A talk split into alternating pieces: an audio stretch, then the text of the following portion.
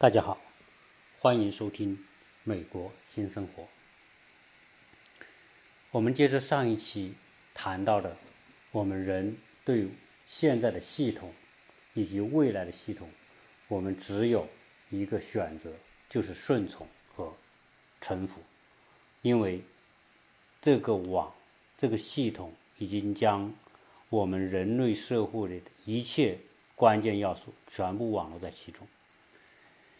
对于我们无所不在的系统，以及正在以绚烂的目火花绽放的 AI，它的叠加将产生更为巨大的改变和对人民的震撼。这种改变和震撼远远超出我们的预期。且不说一百年之后会怎么样，五十年之后会怎么样？美国有专门的研究人员，就现在的电脑、虚拟世界以及统的叠加，将在近期内对人类社会旧有的体系和制度产生强烈的冲击。这种体制和制度的冲击，是因为我们的体制和制度的演化是一个漫长的过程。我们就算从现在的资本主义的这，也已经有几百年的历史。从工业革命开始，资产阶级革命开始，到工业革命，到今天所形成的大规模的科技设备来代替人工，走到今天。我们所形成的这个体系，并不适应未来，哪怕不适应十年之后、十五年之后的社会的变革，因为科技的变化太快、太迅猛，而且是以巨变的方式。我们都知道，在核能里面有两个概念，一个叫裂变，一个叫聚变。早期的核武器、原子弹。都是以裂变的方式产生巨大的能量，但是有比裂变产生更为巨大的能量，就是聚变。实际上，我们今天看到科技的这些因素的不断的革新，不断的一代一代的推进和发展，以及原来一个领域和另外一个领域领域之间的界限，现在已经被。快速的打破，原本来说，什么叫裂变？就是在一个领域里面垂直发展，但是现在不是，现在是横向的结合，所有的一个高科技，一个领域的高科技和另外一个领域的高科技，大家总能找到一个结合的方式，而这个结合就是属于聚合，而这个聚合。所产生的能量，就像原子能通过聚变产生的能量一样，远远比裂变要大得多得多。我们裂变可能会将一个大的可能会分化成一些小的，而现在的聚变是完全的由原来一个东西，原来那种状态模样的东西叠加在一起之后。创新出完全我们没有想象到的可能是什么样的东西，这就是巨变产生的威力。那么裂变我们容易控制，啊，容易预测它裂变之后的状态会什么样子。那我们说传统行业原来讲市场营销里面讲细分领域，细分领域就是由一个大的领域不停的细分下去，形成一些更小的。领域，这个我们能够做预测，能够去做分析，但是现在都叫跨行业整合，就是不停的打劫一个行业去打劫另外一个行业，因此才会产生今天我们所看到的完全创新的商业模式。而在自然界，我们都在核能这个领域。所有的这种聚变所产生的，比如说氢弹，啊，这就是一种典型的核聚变。氢弹的威力比早期的美国投在长崎和广岛的原子弹的威力要大上成千上万倍，所以现在一个氢弹的威力抵上 N 多个原来的原子弹的威力。好，科技的巨变能产生的我们完完全不能想象的新的技术、新的商业模式或者新的其他的科技，而这些科技。我们没法预测未来的走向，它所产生的威力我们也没法预测，而这个速度来得如此之快之迅猛。科技革命到今天仅仅是一个新的开端而已，而这个开端走下去，以现在这样的速度走下去，这个世界会产生什么样的变化？美国呢？硅谷有。很多做风险投资的这些机构去做过这种分析和预测，我呢把他们的这种分析和预测跟大家拿出来做些分享，可能也有人已经看过相关的文章，这个没有关系啊，看过的我们可以一起来讨论，那么没有看过的我们来看一看，美国硅谷的 VC 预测十年之后的世界将会变成什么样子。那么硅谷的预测是，很多的行业都将重写规则。比如说，优步这家公司，它是做汽车的吗？它是做出租车的吗？事实上，它不是，它实际上是一个软件公司。而这个优步这，它只出了一个软件，而这个软件就变成了一个平台，很多拥有车的人。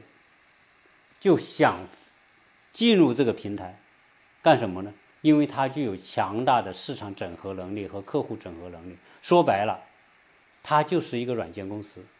而你这些拥有车的人，这些拥有私家车的人，很想进入这个系统，去分享它可以给你带来的，将原来是消耗品的车变成一个可以盈利的。可以产生回报的车，这个吸引力是巨大的。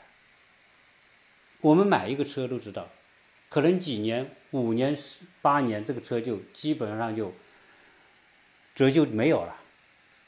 但是呢，如果他参加这个优步这个系统，哎，他就可以一边自己用，一边可以赚来钱。所以现在优步变成了全世界最大的出租汽车公司。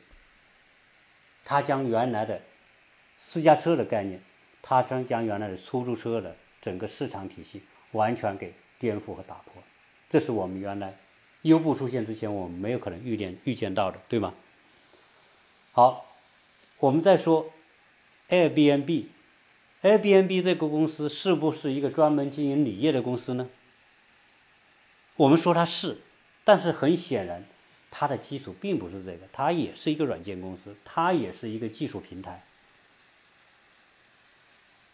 同样的道理，我们买一个房子，可能这个房子你可以自己住，你也可以出租给别人，但是 N B N B 的出现，就可以让你这个房子既自己住，又可以把你空出来的房子租给短租给那些有需要的人，它将一个消费品也变成一个有投资回报的一个。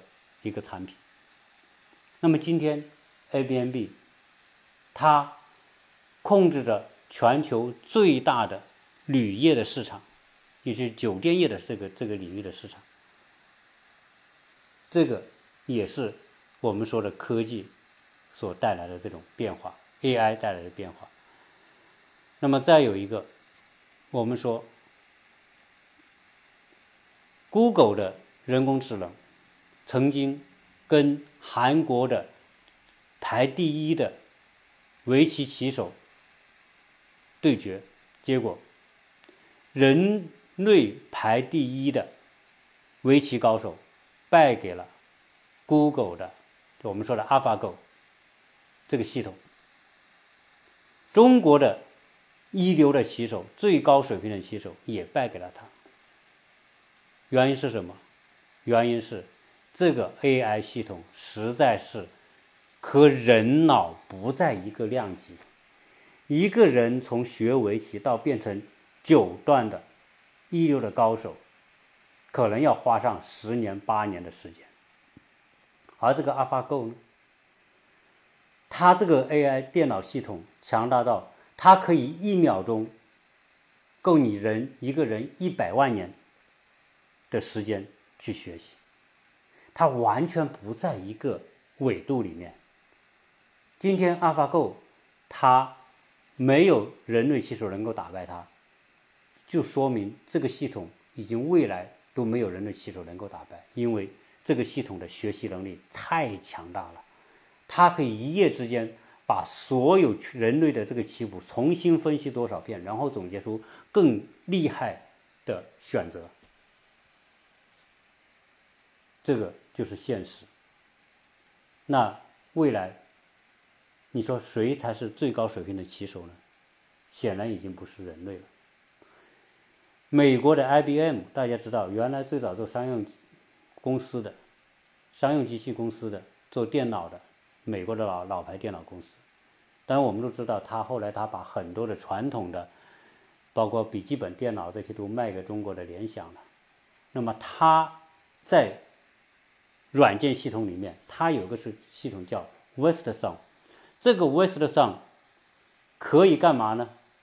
比如说这个软件，他人去咨询关于法律的问题，它可以给出百分之九十的准确率给你的关于法律的咨询回回答，而我们的人工的律师最多可以做到百分之七十的准确率，而这个软件系统比一个律师的一个报酬。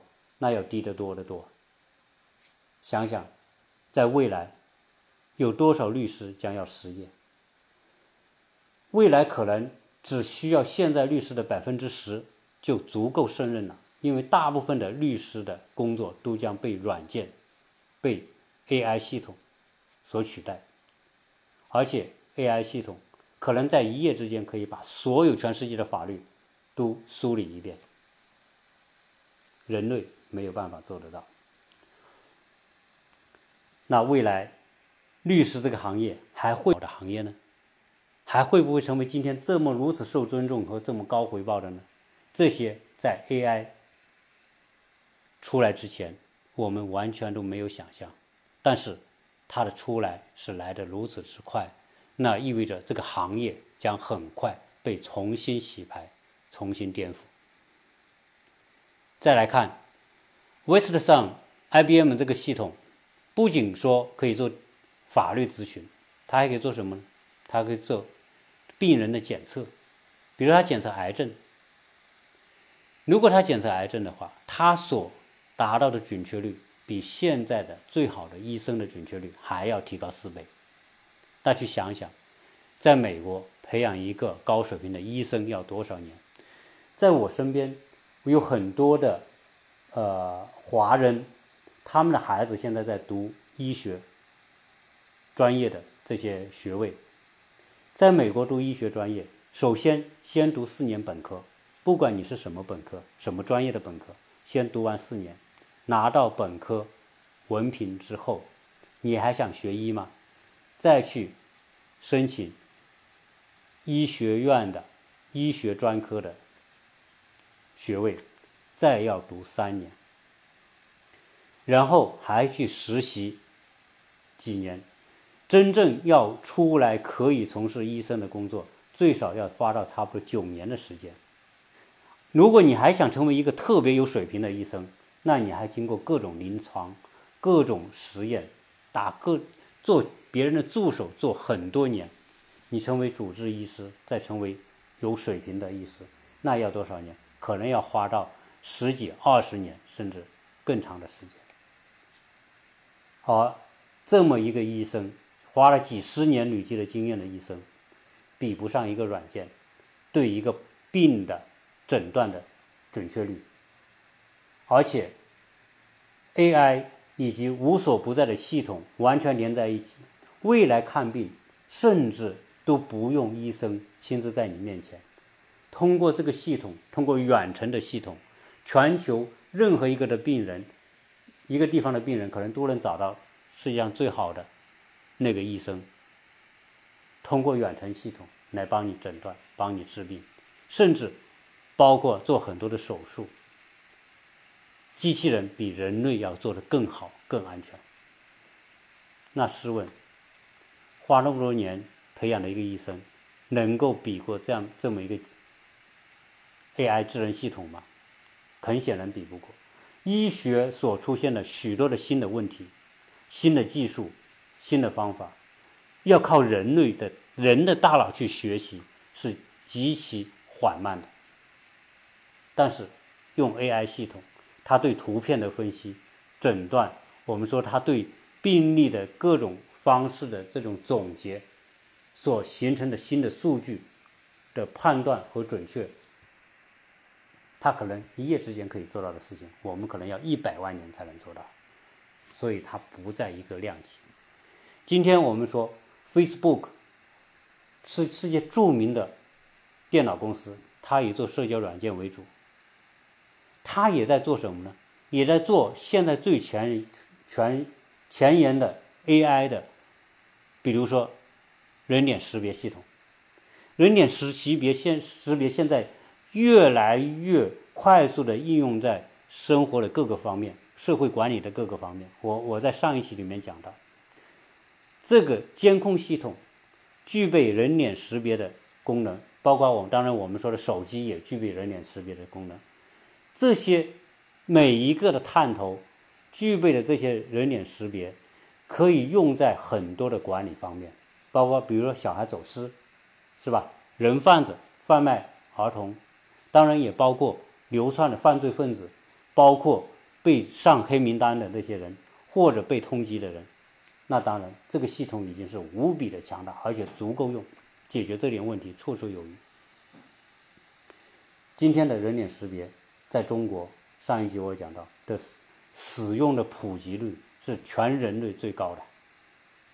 未来中国据报道说，未来中国将要有数亿个摄像头监控摄像头布满中国的。城所有的城市和乡村，几乎每一个角落，这就是它在整个的社会管理当中可能产生的巨大的这种威力。这个是你传统的人所没有办法做到的。啊，你比如说，我们都知道，像我们这种六十年代的人，我们曾经听到很多的故事，在七十年代、八十年代，我记得我们在。读大学的时候，八十年代，曾经就有两个人叫二王，二王是两个杀人犯，是兄弟两个。八十年代的七十年代的人，可能很多人都有这个印象，有这么两个流窜的那个罪犯叫二王的，曾经都是属于军人，他们就流窜了很久，从很多地方流窜，你没法抓住，为什么？那个时候没有。AI 没有大数据，没有人脸识别，他也没有身份证，也没有那张无孔不入的那张卡，我们身份证的那张卡，他就可以以很多方式流窜，而且一边流窜一边杀人，在最后这个事情是很长时间，最后才可能把那把那两个人抓住。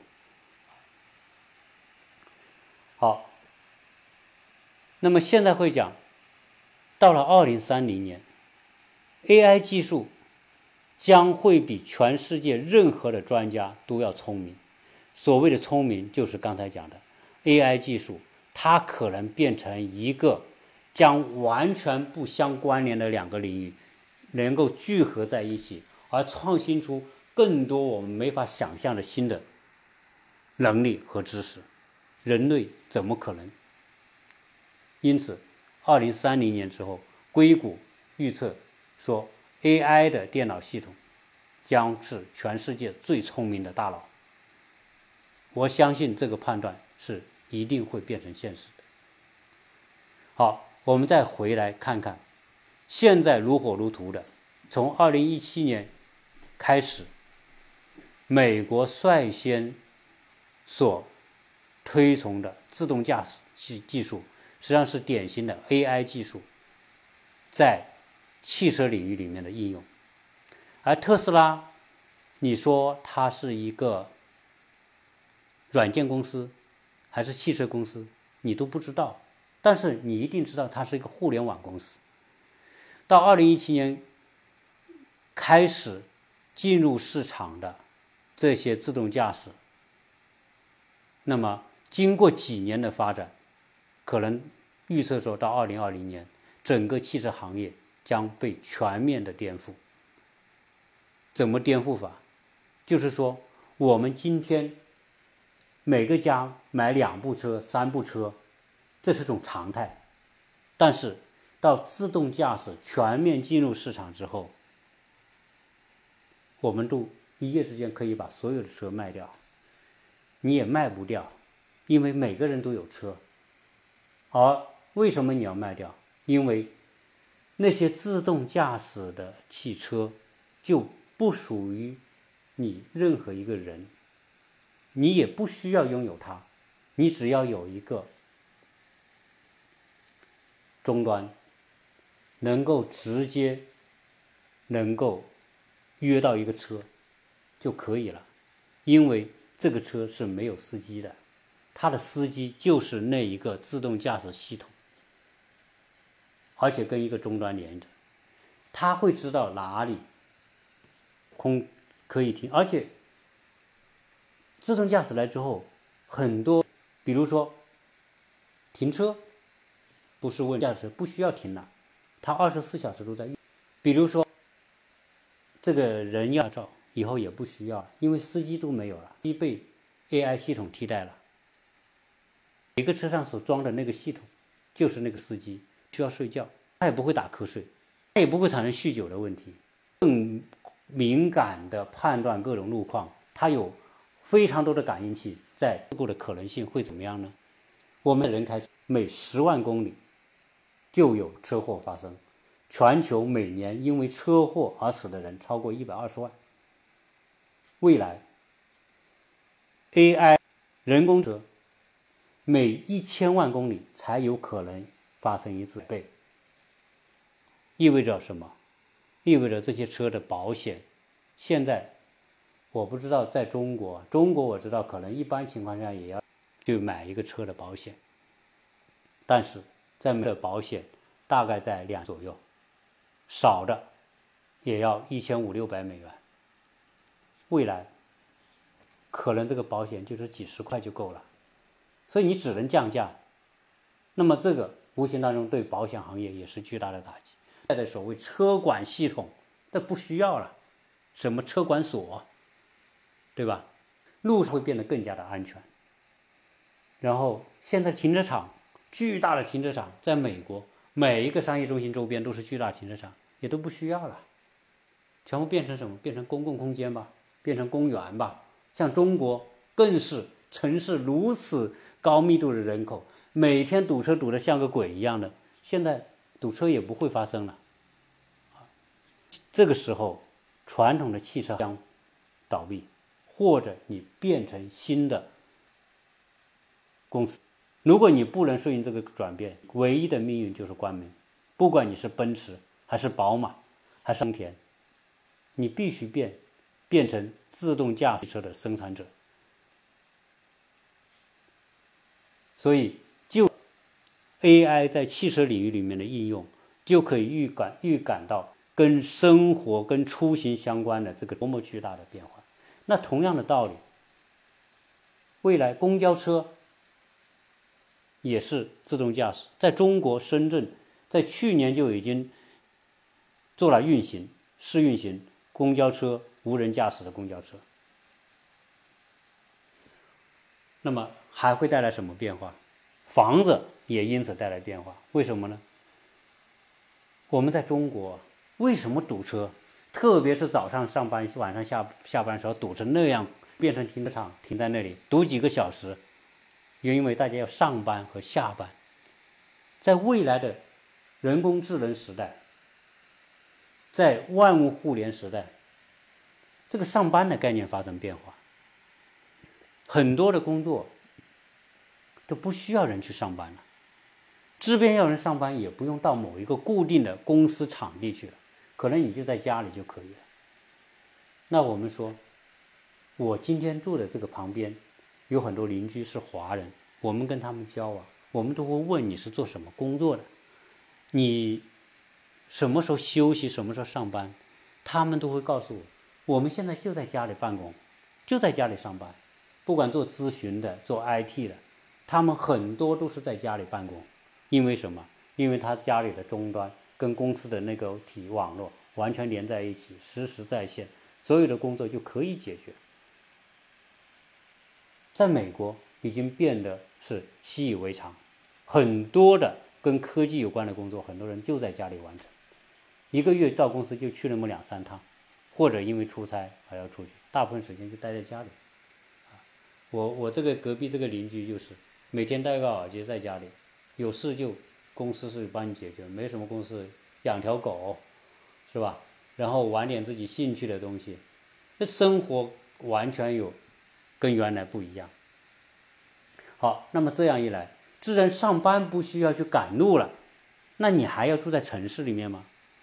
美国今天为什么城市中心没有人住？这边有人住，也可能是一些失业的或者是一些贫困的人住在城市里面。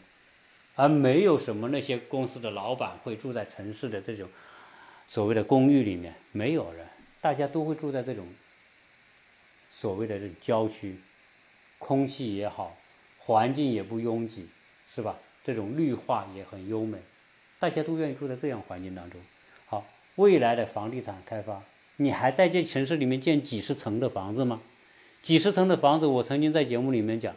我们都不知道这些几十层的所谓的摩天大楼，在二十年、三十年之后会带来什么样的灾难，而住在里面会成为什么样的噩梦，我们都不知道。因为二十年就把这些房子建起来了，来得太快了，我们都没有想这种高层会隐藏什么样的伤害和杀手，我们没有想过。我们只想过要拥有房子，住在高层可以看得远，风景，没有想过它的。负面的东西和它的这种风耀眼的风光一样，是致命的。未来房地产公司一定去找环境最美的地方建房子，因为大家不需要去每天去公司上班。那么，自然汽车现在已经完全都开始朝什么方面里转化呢？朝。电动汽车转化，现在在全世界，一个必然的趋势就是未来的传统能源汽车，比如说汽车、柴油车，将完全停止生产，时间表都已经出来了。很多国家在二零二五年就不让再卖了，有的在二零三零年的不让卖了。卖什么？卖电动汽车，意味着所有的汽车动力全部用电力。而这个变化将巨大的冲击和打击传统的汽油行业，对吧？不需要了，自然不需要污染。我们今天国内的雾霾，说有很大一部分是来自于汽车尾气，对呀，那个时候都变成电动汽车了，那汽车尾气雾霾也可能带来根本性的转变，空气污染，所谓。尾气的排放和污染就没有了。那么还有，我们会知道，现在的太阳能的速度普及速度越来越快。在美国，我看到很多人的房子房顶上面都装了太阳能板，太这些太阳能板几乎就可以覆盖这个房子的电能的需要。而今天在加州的很多开发商所建的新的房子，都强制性的要求你配太阳能电板。当然，这个钱是你要付的，你可能是租他的这个太阳能系统，你可能是买他的太阳能系统。那么，未来传统的能源，石油、煤炭将继续遭受冲击，这些行业很可能会大量的破产。不需要那么多的人，那那些公司煤矿来挖煤了，大家都不用煤了，都用取之不尽、用不知不觉的太阳能。你把系统装好之后，你就不用再动了。那么这些传统能源将被淘汰，像类似于海水淡化这些需要发额高额成本的过去，那你像中东，它有的是太阳阳光，它缺的是水，那就把这种阳光太阳能转化成电能之后，再来进行海水淡化，这个水就问题不就解决了吗？好那么我们再说这种未来 AI 的某种变化。那么包括我们说的生产方式，我们知道现在的生产方式是什么？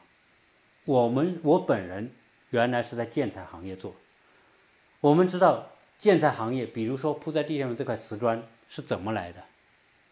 是要一个建生产厂。这些厂家呢，要建大型的一整套的这些设备，从原料，比如陶瓷的原料的球磨加工，那么到我们是喷雾、制粉，再到模具压制，再到烘干，再到烧制，再到抛光、磨边、抛光，再到分拣、打包，最后形成。陶瓷的这些瓷砖产品，用在人们的这种家庭里面。但是，未来高才能舒服的做自己。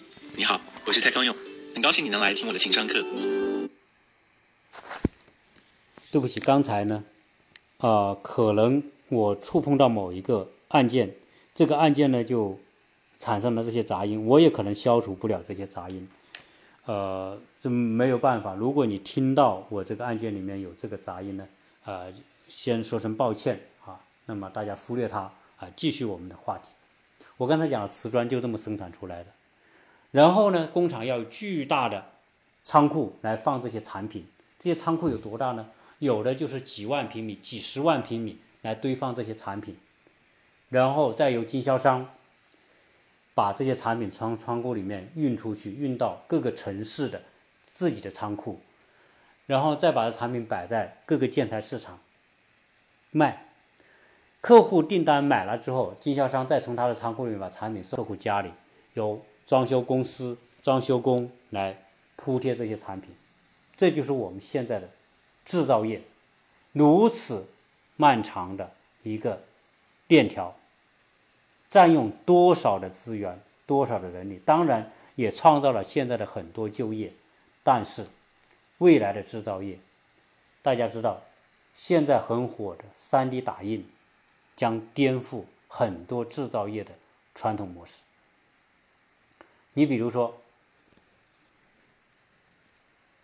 很多的产品都可以用 3D 打印的方式来就地生产。那怎么来传送呢？不需要了，电脑传送。比如说，我要做一双鞋子，我可以，我可以把这个我的这个脚型扫描给到你这个工厂，你按照我的个人的这种扫描的来做。但这个还不算，现在办公楼都可以用打印机打印。很多的设备都可以打印，啊，那么这些可以打印意味着什么？意味着我买一台打印机，我就可以自己按照自己要求来打印出这些东西来。那么我需要的是什么？是个设计方案。我买一个设计方案，那么我再连通这个打印机，我再把这个打印机的功能启动，可能我就打印出一个我自己需要的东西了。包括瓷砖，陶瓷是可以打印的，陶瓷产品是可以打印的。你要瓷砖吗？打印一片瓷砖出来可以啊。还别说，连同人体器官都可以打印，什么鞋子、什么服装、家具，所有这些我们传统的那么长产业链条完成的东西，可能都能用打印机来完成，甚至飞机那那种很多设备都可以用打印机来完成。那么，传统的仓库呢？传统的生产设备呢？传统的这种销售体系呢？都将彻底的改变。当然，这个是不是一夜之间能发生，我们不敢说。但是，由于这种新的技术的到来，那么生产方式真的可以通过电脑传输、就地打印来完成。好，我们再说。就业问题，对吧？那这种新技术带来的这种对就业的冲击，我们刚才讲到了，律师干不过 AI，医生你也干不过 AI，教师呢更干不过 AI。什么工作最容易被 AI 所取代呢？就是工资低的、简单重复劳动的工作，最容易第一时间被。AI 被机器人被这一个系统所取代，重复劳动，你比如做服务服务生，对吧？家庭服务的、餐馆服务的，机器人就可以了，一台机器人可能几千美元就搞定了。大家想想，为什么这些老板有一个调查说，百分之七十的这些雇雇主愿意用机器人来替代这些？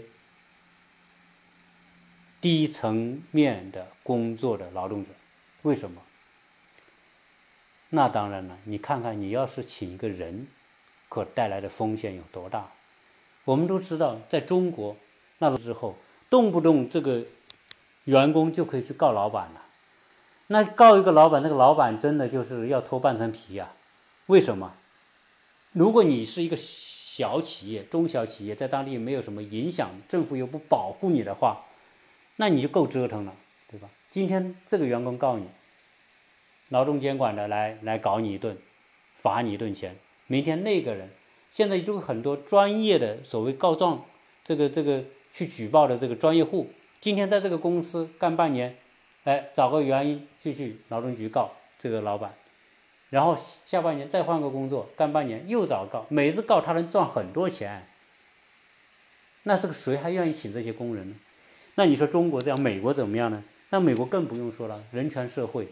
我们知道，美国出现这种一个牙科诊所的最普通的一个一个人，五十多岁，他被解雇，两年之后去告这个诊所，说他歧视，因为他年龄大，做事不如别人，因为歧视被解雇，他被告，他去告，告完之后，最后法院赔。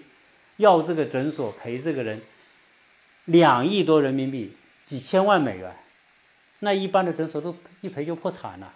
所以，老板最大的一块心病就是这个员工老是去所谓的举报，然后所谓的去起诉。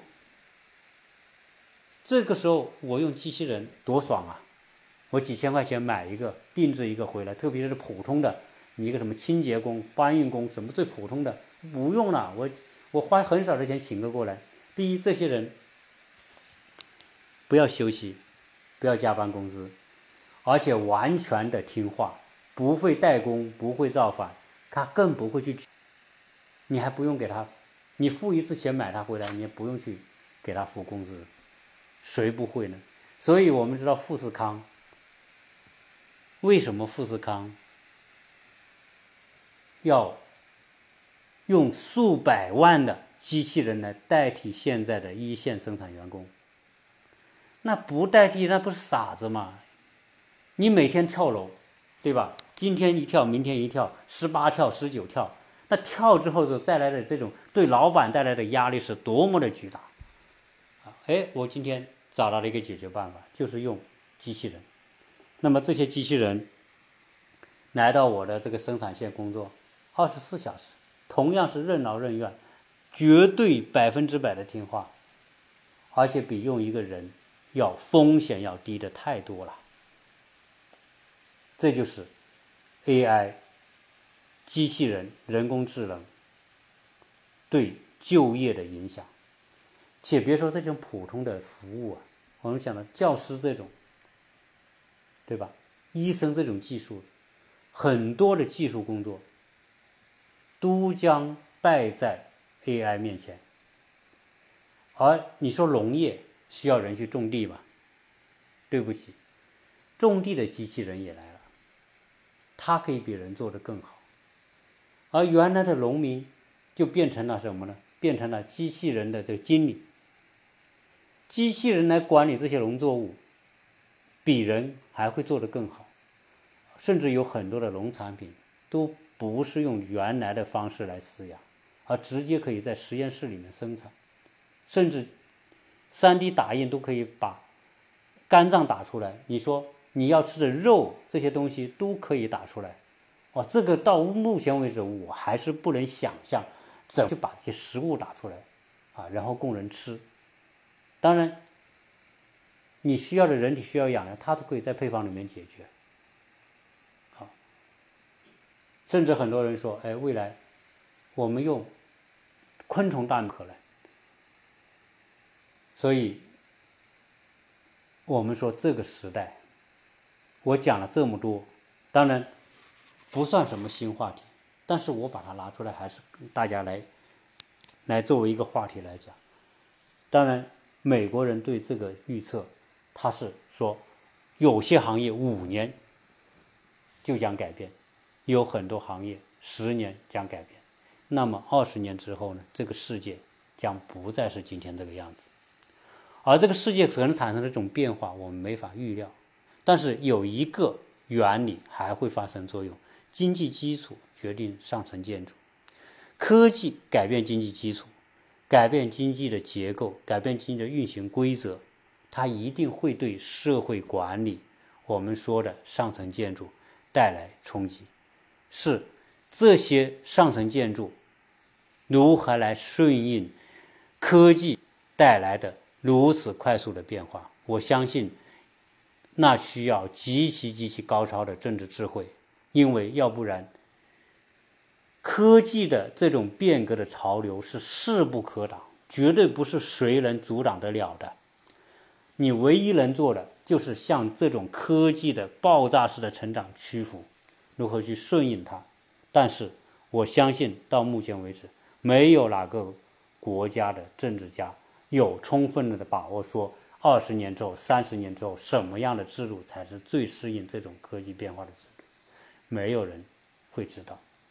好，我再要说最后一个话题，因为今天这个话题多，所以时间会比较长。我今天在学校学习上课，我看到很多的年轻人选这个专业，在这读书，在 Georgia 州立大学，几万人的学校，这个每个学生都在读什么呢？读选择两年的。四年的专科、本科，还有读研究生的，还有读博士的，他还是今天的读书的方式。一个人从一个从孩子到变成拥有一定知识的人，要多少年？我们想想，从十八岁到二十五岁，算你比较顺利拿到研究生文凭，对吧？二十五岁用了七八年时间。OK，这七八年当中，你东西还没学完，技术已经完全更新了，怎么办？这个我觉得是一个无解的东西。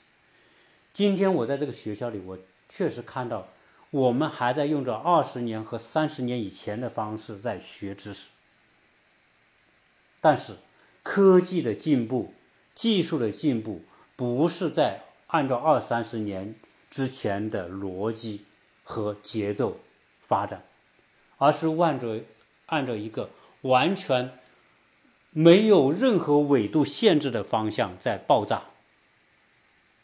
原来我们会知道能预测哦，在未来的十年、二十年怎么样？现在谁都没有办法预测十年、二十年突然会的科技怪招，没有办法。那么我们在学校学的东西还有用吗？这是我一直以来最为困惑的一个问题。那我想，今天的这些大学生是面临这个问题，可能他还没有走出校门，他所学的知识已经不适应了。我刚才讲，当老师的，你毕业之后发现，机器人比你教的更好；医生，你发现你的诊断水平还没有那些机器人、人工智能高；律师也发现，辛辛苦苦读的头发都掉光了，你你也比不过人工智能的水平高。那大学现在的大学教育又有什么样的意义呢？既然它跟不上这种变化，那未来该如何来改变这种教育呢？不知道。我到目前为止，在美国号称教育最为发达的国家，我看到他的教育还是按部就班的。基本上我们去上课，我上很多课程，很多老师在上面，我没有感觉到他有任何的这种。变化，而让我能感觉到的就是传统，甚至有些传统和跟我们在国内的大学上课没有什么区别，所以我特别的担忧，这种教育真的会演变成一种对人的生命的浪费，以及对家庭的资金的浪费，因为百分之七十的雇主。愿意雇佣机器人，这是调查的结果，而且在未来的十年或者十五年或者二十年，将有百分之五十五的工作岗位消失，也就说今天的美国的工作岗位可能将有一半多要消失，被人工智能替代。那么大学教育，我认为是完全不适应，包括美国的大学教育。也不适应现在的这种状况，但是教育又是一个漫长的过程。当然，中国人说这个百年树人呢，是吧？那问题是你树一个人是要这么慢呢？科技不会等你树人，等你说学好了这些知识，我再去更新吧，他不会啊。人的能力，学习知识的能力是非常的有这个有他的这个自己的规律。你不可能一夜之间变成神童，变成 AI 这样的大脑，所以学习的速度永远跟不上科技更新的速度，怎么办？而今天回到头来看我的孩子和我们周边的这些跟他同样大的孩子，这些在读着小学和初中、高中的孩子，还是在按照传统的方式在学知识啊，学文化啊。事实上来说，这些知识和文化，以及大学生知识和文化，未来如何和如此快速演变的 AI 人工智能这个系统去对接，我没有答案。我也不认为很多的大学或者教育专家有答案，因为科技这个怪物变化的太快了。就像美国电影里面的异形那样，你都不知道它下一步会变成一个什么样的模样出现在你面前。对不起，我很可能很多听听友说你真的多虑了。不管怎么样，人类还会存在，社会还会存在，是的，它还会存在。但问题是，科技不会等待，科技在竞争这种欲望。狂魔的驱使之下，在国与国之间的竞争、公司与公司的竞争之下，科技进步的角度一刻都不会停止。那么未来一有一种可怕的可能性，就是科技已经不再接受人类的管制，人工智能会不会成为人类的终结？人类现有人类社会状态的终结？当然。有这种可能，因为很多大科学家都做过这样的警告。但是，我觉得确实现有的社会管理的观念和体系是跟不上 AI 的这种变化的。AI 是否会反过来控制整个的社会。以我上一期节目所讲到的，实际上不管你愿不愿意，今天如果你不跟系统合作，你就在这个社会上寸步难行。这已经是一个雏形。未来如果再发展下去，这个 AI 系统，它将以很可以以很多的方式来控制人类的一切的一切。这个不再是幻想，而可能将变成现实。那么这一期呢，啊，就跟大家聊这么多。欢迎大家拍砖，认同的欢迎大家给我点赞。实际上我在节目里面很少请大家点赞，但是呢，我做节目也确实很辛苦。当然也有很多话题不一定是大家感兴趣的，或者也有很多个人给我批评，但是还是有很多的热情的听友给我非常强有力的支持。我希望除了你支持我。还更希望你给我点赞、分享。当然，如果您愿意给我打赏，我更感激不尽。到目前为止，我没有收到过打赏，谢谢大家能够关爱我。那么今天这一期跟大家聊到这里，谢谢大家收听。